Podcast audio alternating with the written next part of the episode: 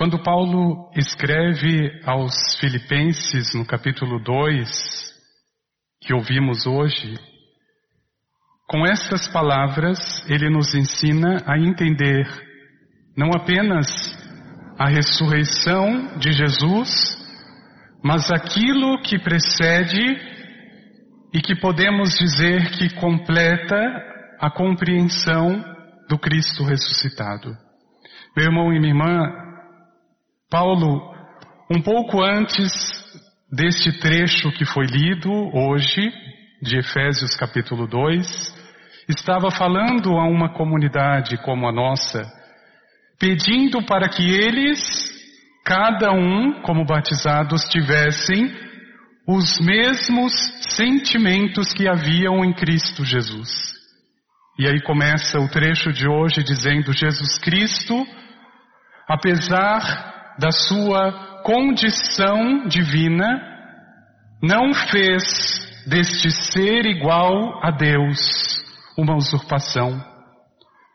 Mas ele esvaziou-se a si mesmo, assumindo a condição de um escravo, fazendo-se obediente até a morte e a morte de cruz. E na segunda parte desse trecho, Paulo vai dizer qual foi o preço dessa obediência e desta entrega: a exaltação, a ressurreição.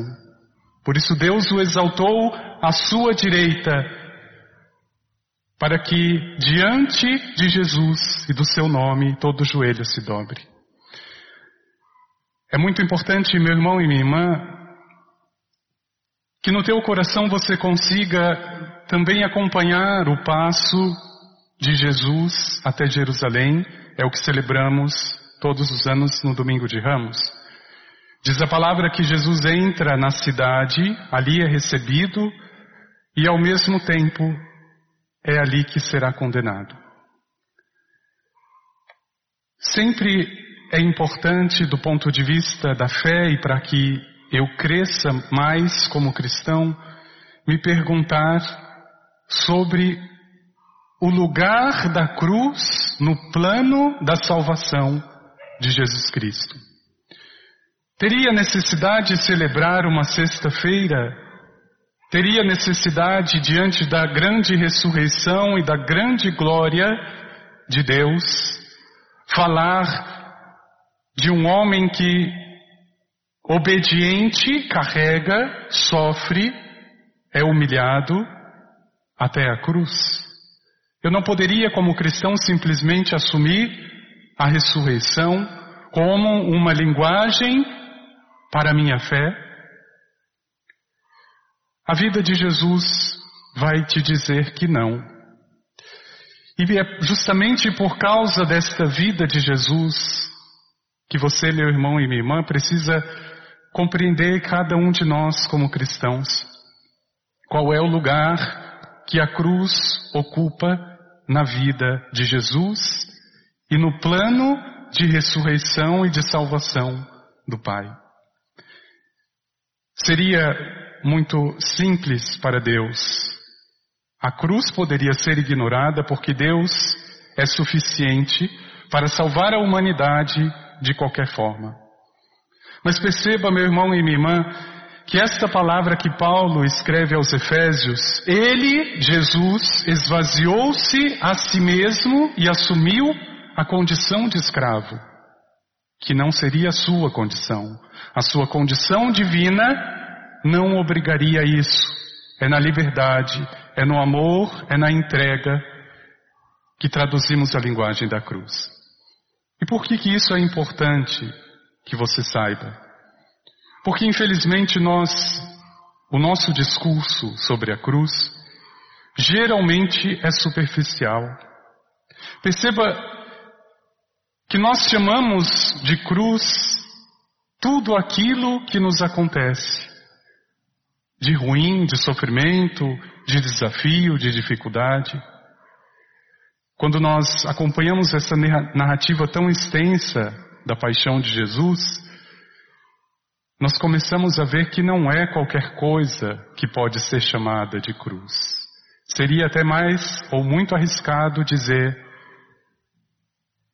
Essa situação na minha vida é uma cruz, esta pessoa na minha vida é uma cruz. Calma, cuidado. Nós não temos tanta autoridade assim para dizer o que é a nossa cruz. Quem deve nos dizer é o Senhor. Porque, meu irmão e minha irmã, às vezes basta um resfriado, às vezes basta um contratempo. Aquilo que humanamente é esperado, o sofrimento, uma consequência natural, talvez de uma atitude, de uma decisão pessoal, onde eu sofro, mas isso ainda talvez não seja a cruz. Sofrimento por sofrimento não significa ressurreição. E por isso, quando Paulo vai dizer que é este Cristo que se esvazia, nós podemos entender aqui o mistério da tua vida em Jesus e do sentido que a cruz ocupa mais uma vez, meu irmão e minha irmã, nessa vida que o Senhor te deu. Então perceba, não é a medida do sofrimento que você pode falar da cruz, é a medida da resposta ao sofrimento. É a medida da resposta diante de Deus, da tua postura diante do Senhor, que você pode constatar se isso que acontece na tua vida é cruz, se te leva para a ressurreição. E por isso, quantas vezes Pedro precisou ouvir de Jesus para chegar a uma conclusão muito equivocada: Senhor, eu estarei contigo mesmo que todos te abandonem. A imagem de Pedro sequer chegou àquilo que era a cruz de Jesus. Ele achava que compreendia. Pedro julgava saber o que Jesus passaria por mim, por você. Mas ele não sabe. Até que ele tenha os mesmos sentimentos que havia em Jesus, Pedro, como eu, não sabe o que é carregar a cruz. Padre, mas como que Jesus no Evangelho vai dizer: se alguém me quer seguir, tome a sua cruz e me siga? É verdade, Jesus diz, ele nos encoraja, ele nos dá esse desafio. Mas, meu irmão e minha irmã, a cruz se conhece pelo fruto, não pelo sofrimento. Eu só posso dizer isso é cruz na minha vida quando você se tornou mais obediente por causa disso. Quando isso te fez mais humilde diante da situação e diante do próprio Deus. Porque fora isso é capricho. Fora isso é circunstância que qualquer pessoa poderia passar, porque sofrimento todos passamos. É na escola de Jesus que nós podemos interpretar o sentido de se carregar a humildade, a obediência a entrega, a docilidade. Tudo isso traduzido para Deus significa cruz. Não é sofrimento. Jesus não carregou a sua cruz só porque subiu e sofreu fisicamente naquele madeiro. Ele carregou a cruz quando, ao suar sangue e sabendo do que aguardaria, Pai, faça a tua vontade, não a minha. Meu irmão e minha irmã, o esvaziamento do Senhor não significa, não significa um esvaziamento da sua vida. O esvaziamento que Deus espera de você é para que você seja preenchido e não continue vazio, mas não preenchido de si mesmo. Por isso que, quando Paulo vai dizer, não fez deste ser igual a Deus uma vanglória, uma vantagem, mas ele se esvaziou para se preencher ainda mais, não de si mesmo, mas do próprio Senhor, do próprio Pai. Por isso que esta linguagem que iniciamos não pode ser entendida de forma superficial. Eu não posso simplesmente chamar de cruz a qualquer coisa que me aconteça, ainda que doa, ainda que sofra. Eu só posso dizer depois que isso me tornou mais humilde, mais obediente, mais atento ao Senhor. Algumas pessoas, por exemplo, já se precipitam para dizer: Padre, essa pandemia que estamos sofrendo é uma grande cruz. Calma. Nós só poderemos dizer isso amanhã. Será que me tornou mais obediente a Deus? Será que isso que está acontecendo está me tornando mais humilde? Será que estas contradições, contrariedades, têm me tornado alguém melhor diante deste mundo? Se este sofrimento me tornou melhor, essa foi a cruz. E é por ela que eu deveria, então, conduzir o meu caminho. Não é o sofrimento de ficar em casa, de achar que não pode fazer o que quer. Isso não é cruz.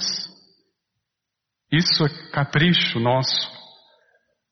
A cruz só acontece quando é possível enxergar o fruto de Deus no meio do sofrimento. Por isso pede, meu irmão e minha irmã, que no teu coração não haja espaço para o sofrimento gratuito, porque esse qualquer um já pode passar. Pede no teu coração que haja nesta Semana Santa uma compreensão ainda mais clara, porque a cruz talvez a gente não saiba o que significa. É o Senhor quem nos mostra, é Ele quem nos ensina. Por nós mesmos, fazemos como Pedro, fazemos como os discípulos, não conseguimos chegar nem até onde precisaria. É muito interessante como a linguagem da cruz é traduzida na vida dos grandes santos, na vida da igreja.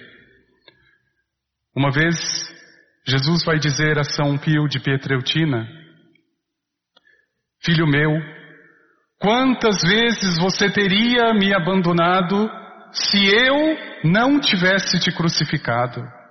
Porque é sob a cruz que se aprende a amar. É embaixo da cruz que se aprende a amar. E eu não dou a todos, disse o Senhor, mas as almas que me são mais caras. Meu irmão e minha irmã, eu não sei qual é o sofrimento, a situação, eu não sei como você tem interpretado, por exemplo, o momento em que nós vivemos. Mas antes de chamar de cruz, fale com o Senhor. Senhor, o fruto que tu esperas de tudo isso, é que vai me dizer se eu estou mais humilde, se eu estou mais vazio, vazia de mim mesmo e mais pleno, mais plena da tua graça. Porque resmungar ou murmurar, isso já é o meu humano, isso não é cruz. É entrar nesta semana, meu irmão e minha irmã, com o teu coração, não com as tuas opiniões, que, como Pedro, são muito pequenas.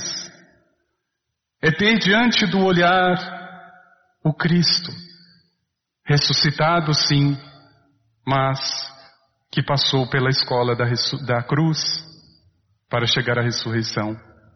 Por isso pede que no teu coração haja o desejo constante de entender o que significa esvaziar-se como o próprio Senhor para ser preenchido, preenchida de Deus. Pede, meu irmão e minha irmã, que independente da circunstância, você poderia estar aqui fisicamente, mas hoje o Senhor te quer aí na tua casa por alguma razão. E se isso for uma cruz, amanhã nós saberemos, porque ela pode te tornar um pouco mais humilde. Quantas vezes você veio e sentou neste banco com a tua cabeça e o teu coração em outro lugar? porque o nosso tesouro está onde está o nosso coração. Por isso pede ao Senhor que o momento de prova te ensine o sentido de morrer, por amor, obediência, humildade e entrega. Não desperdice os momentos que o próprio Senhor te concede e muito menos banalize essa linguagem tão misteriosa e tão grande que é a linguagem da cruz. Tenha coragem, meu irmão e minha irmã. Se é o Senhor que te conduz, se é a palavra dele que te orienta para um caminho difícil de sofrimento, de renúncia, tenha certeza que é porque daí eu posso tirar humildade, obediência, gratidão e esvaziamento de si. Vamos pedir ao Senhor que esta Páscoa nos ajude a mergulhar ainda mais naquilo que nós não sabemos o que é. mas que pela fé queremos aceitar, Senhor.